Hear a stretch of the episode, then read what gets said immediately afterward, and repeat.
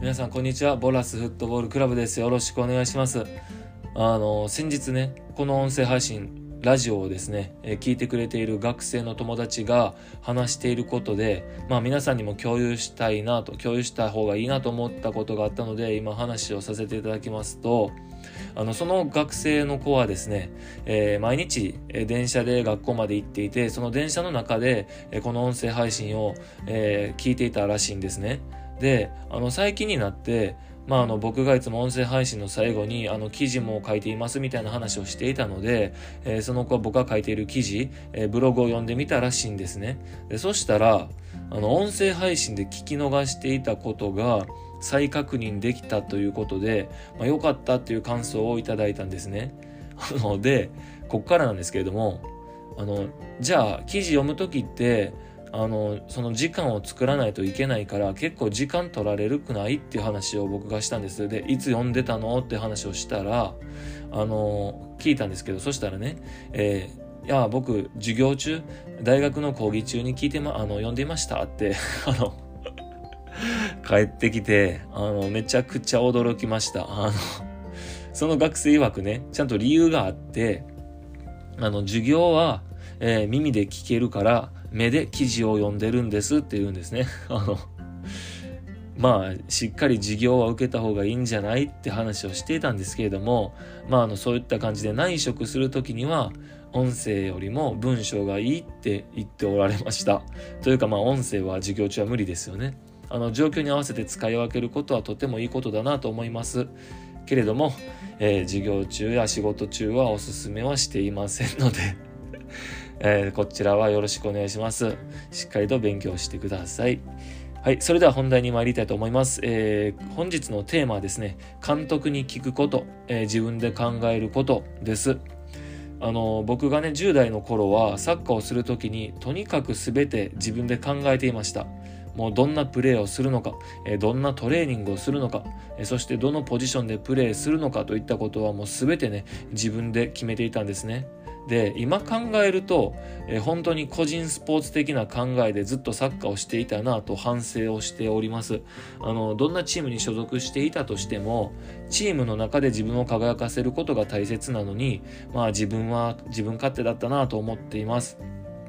あの自分の成長のことを考えても絶対チームの中で自分を輝かせる、え努力をする方がサッカー選手として成長する可能性は高いんですね、えチームの中で、え自分の役割をどれだけ全うできるかや、え味方選手に合わせて自分の能力を生かすことができるかっていうのが、まあ、あの大切ですよね。そしてチームが勝つには、えそういった能力が必要なんです。でチームを勝たせることができる選手こそがサッカー選手としての価値を決めますよね。ちなみにねチームを勝たせるっていうのは短期的な、えー勝利ではなくて長期的な勝利の話です、まあ、チームを強くすることができる選手がサッカー選手として価値の高い選手だなと、えー、この辺は思っているんですけど、まあ、あのこの話はね以前のポッドキャスト音声配信で詳しく話をしているのであのぜひ検索をして、えー、聞いてみてください。でね話を戻すと、えー、10代の頃は自分勝手に何でも自分で決めてサッカーをしていたんです。でただね今回のテーマでもあるように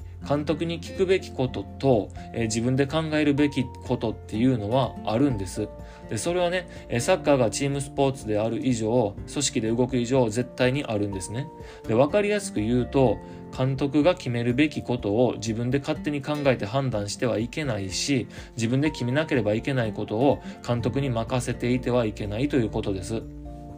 あの監督が決めるべきことっていうのはあのチームの目標や戦術そしてプレーの原則などですよね。つまり監督に聞くべきことは戦術そしてプレーの原則です、